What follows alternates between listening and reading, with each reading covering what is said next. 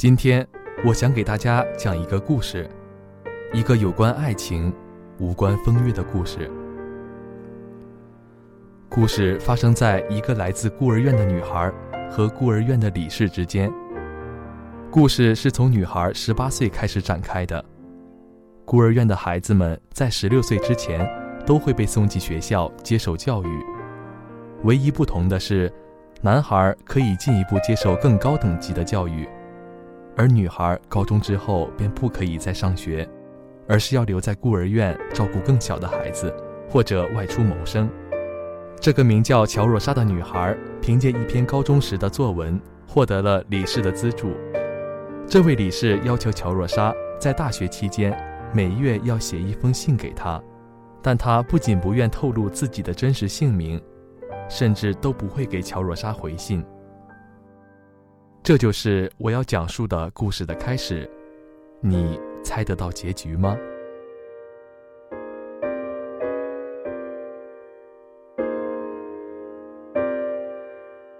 同学们，大家好，欢迎收听今天的书海基旅课。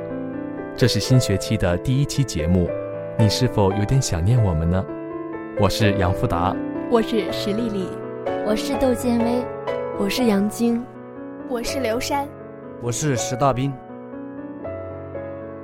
本期书海记旅客为大家带来的是《遇而不见》，我的长腿叔叔。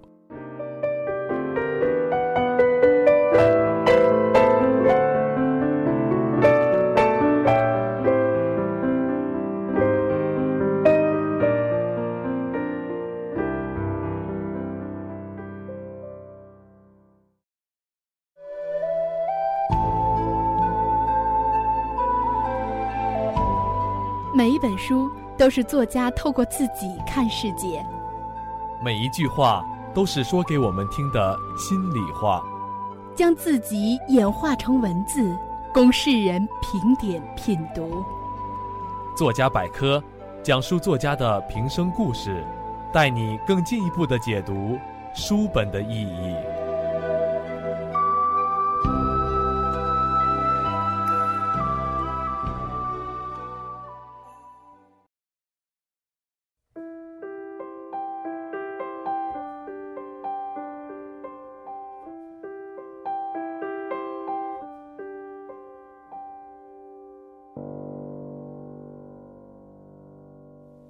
简·韦伯斯特，一八七六年出生于纽约州弗里多尼亚的一个富有家庭，是马克·吐温的孙侄女。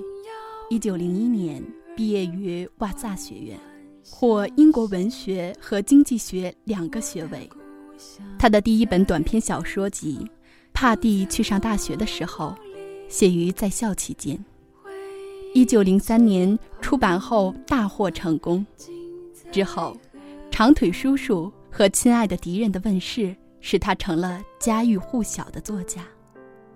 他的作品朴实、清新，充满幽默和对社会下层阶级的关爱。今天，我们要为大家介绍的便是长腿叔叔，一个用诙谐文笔所描绘的爱情与成长。故乡的山林悠悠气息，父亲母亲在远方，又在我梦里。何时能再见到想念的你？曾梦想背起行囊，独自远行。曾渴望张开双臂拥抱蓝天，曾写下执子之手与子偕老，曾说过海枯石烂地老天荒。当我们所写所说都已被时光模糊，书本为我们展开清晰的画卷；当我们所想所愿。都已被显示抛诸脑后，文字为我们追溯时间。下个缺口在一起我就是离不开你品味书香品读书中故事感悟百态人生。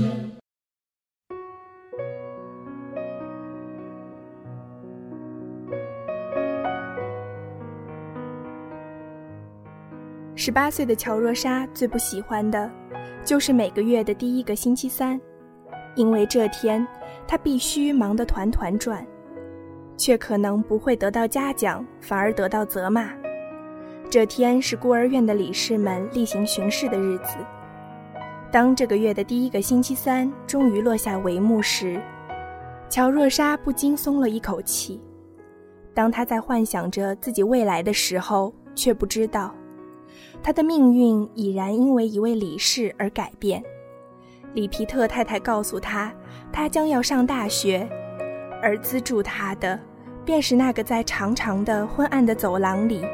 在一瞬而逝的明亮刺眼的灯光下，留下一个长长的背影的人。从此，乔若莎便称呼他为长腿叔叔，一个仅属于他的独一无二的称呼。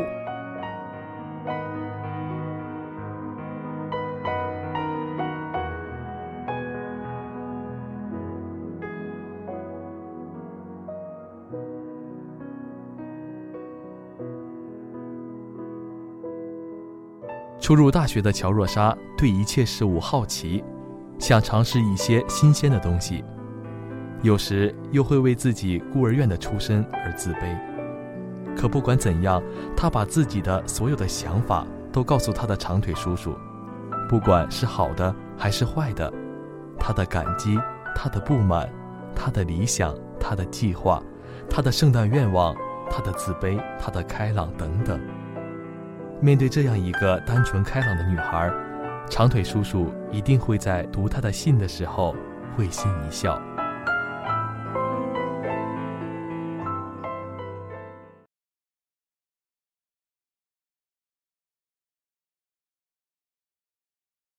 他会说：“亲爱的长腿叔叔，我决定改名叫朱迪了，一个听起来让人感觉是一个拥有细长蓝眼睛、皮肤白白。”娇生惯养的女孩的名字，他会说：“亲爱的长腿叔叔，感谢你送的圣诞礼物。我还没有养成收圣诞礼物的习惯，毕竟在孤儿院的十八年内，我没有收到过任何礼物。”他会说：“亲爱的长腿叔叔，真的对不起。您确定您现在心情愉快吗？我有一个坏消息要告诉您。”我的几何学和拉丁文两科不及格，现在正在补习，准备补考。他会说：“亲爱的长腿叔叔，您介不介意先充当一下我的祖母？他们都有祖母送他们的漂亮的帽子，而我只有您一个，而您代表了我全部的家人。”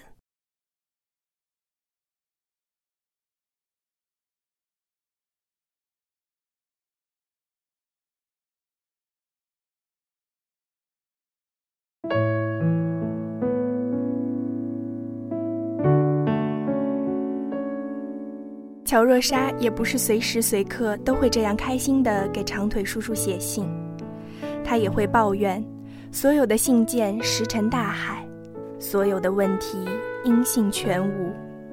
长腿叔叔到底有没有看信？为什么总是那个冷冰冰的秘书交给他一张打印的便条？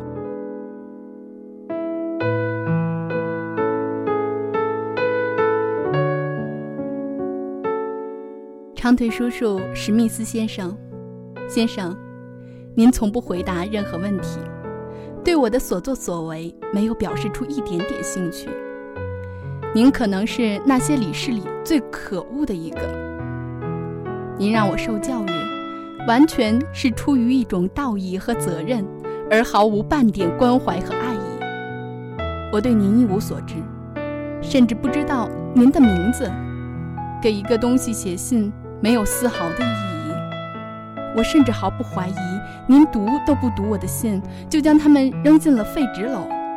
今后，除了学业外，我再也不写其他的任何东西了。您最真实的乔若莎·艾伯特。可是，仅仅几天的时间，坏心情就被抛诸脑后。抱怨过后的乔若莎想起了长腿叔叔为她做的一切。送他上学，为他准备圣诞礼物，为他暑假找好地方安心写作，实现梦想。于是，善变的小女生又可怜兮兮地求长腿叔叔的原谅。你是不是也有这样的时候，对家人、对朋友，在莽撞过后又虔诚祈求呢？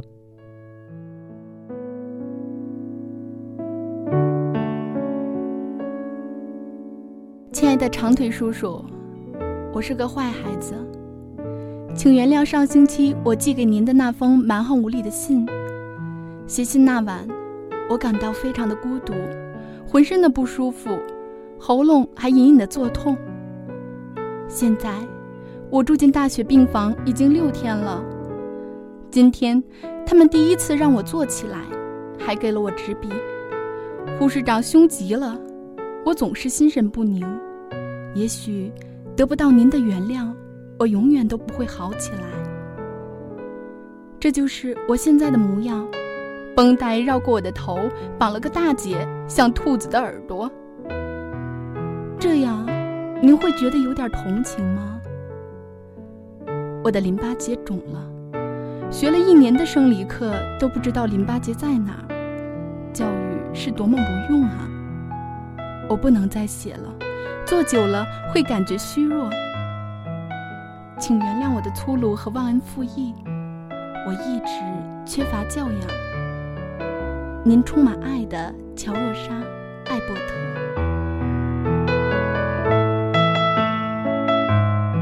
第一句话就说自己是个坏孩子，任谁面对一个知错的孩子都起不了责怪的心吧。乔若莎就是这么一个女孩儿，也许像极了生活中的你我，普通至极却又可爱机灵。也许每个女孩都喜欢被处心积虑地爱着。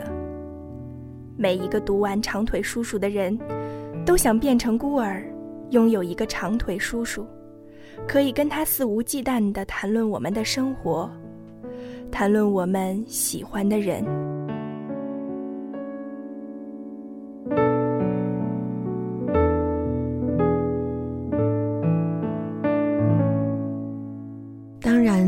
莎也这么做了，她提到了杰维少爷，一个富有的绅士，感叹着长腿叔叔对他暑假的安排和杰维少爷的经历是多么巧合。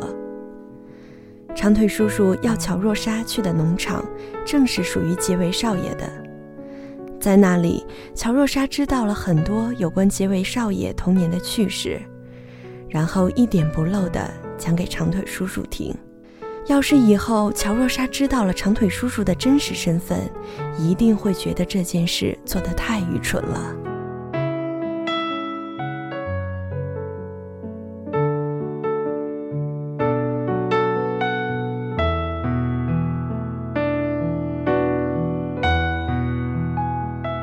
是的，如你所料，杰维少爷就是长腿叔叔。这个事实，如果不是乔若莎写给长腿叔叔的信，暴露了他对杰维少爷的爱慕之情，也许乔若莎便会和他的长腿叔叔错过了。这么温暖的结局，应该是大家都愿意看到的吧？可是，我想给故事另一个结尾。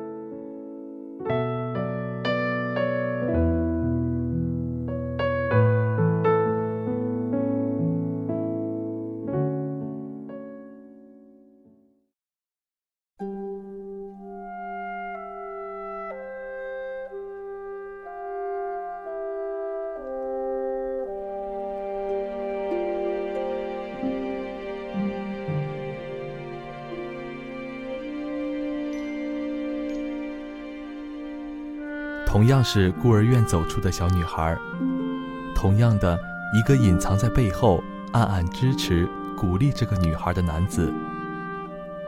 小女孩在锅炉房的秘密，只有她所希望的长腿叔叔知道。可是这里的长腿叔叔，却没有书中的勇敢，也没有那么幸运，最终弄丢了他的乔若莎。遇而不见，是最美的结局。